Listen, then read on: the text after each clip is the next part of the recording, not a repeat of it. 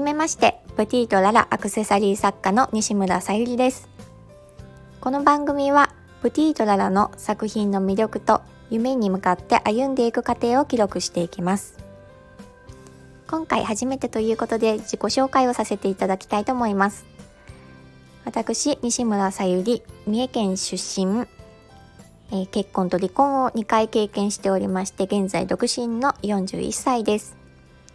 ハンドメイドアクセサリーは10年以上前から行っています。で今回スタンド FM を始めようと思ったきっかけは私の友人のご紹介から知り合いました世界でも活躍するビジョンボードイラストのゆきさんっていう方のスタンド FM, FM を毎日聞いたのをきっかけで私も始めようと思いました、え、夢を持つことの大切さや叶えることの大切さを改めて感じ刺激を受けました。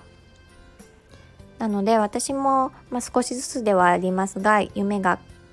叶ってきている過程がこれから夢を叶えようとしている方のものづくりを始めようとしている方の何かきっかけになればなという思いもあり始めてみたいと思いました。現在私の肩書きがアクセサリー作家ってなってるんですけどもハーバリウムとか恋するハーバリウムボールペンとか、えー、フェイクフラワーのアレンジなどもさせてもらってます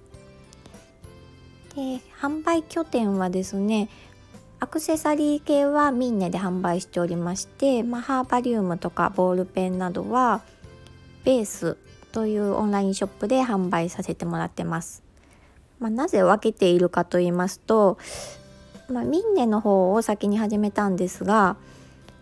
えー、カテゴリー分けを、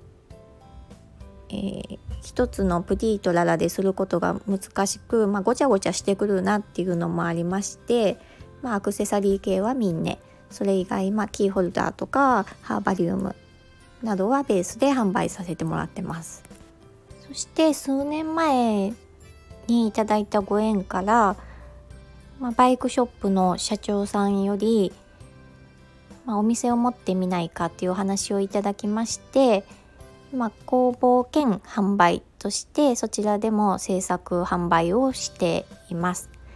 自己紹介にもありましたけども、まあ、私は離婚を経験していることもあって今バイク屋さんメインでお仕事させてもらいながら合間にアクセサリー作品作りをさせてもらっています。でもいずれアクセサリー作りがメインになってっていう形の生活をしていきたいので、まあ、自分の家を建てたりショップを建てたりとかっていうのも夢としてあるのでそれを叶えていく過程を少しずつ発信できたらなと思っています。はい初めての発信ちょっと緊張しましたが聞いてくださりありがとうございました。プティードララアクセサリー作家さゆりでした。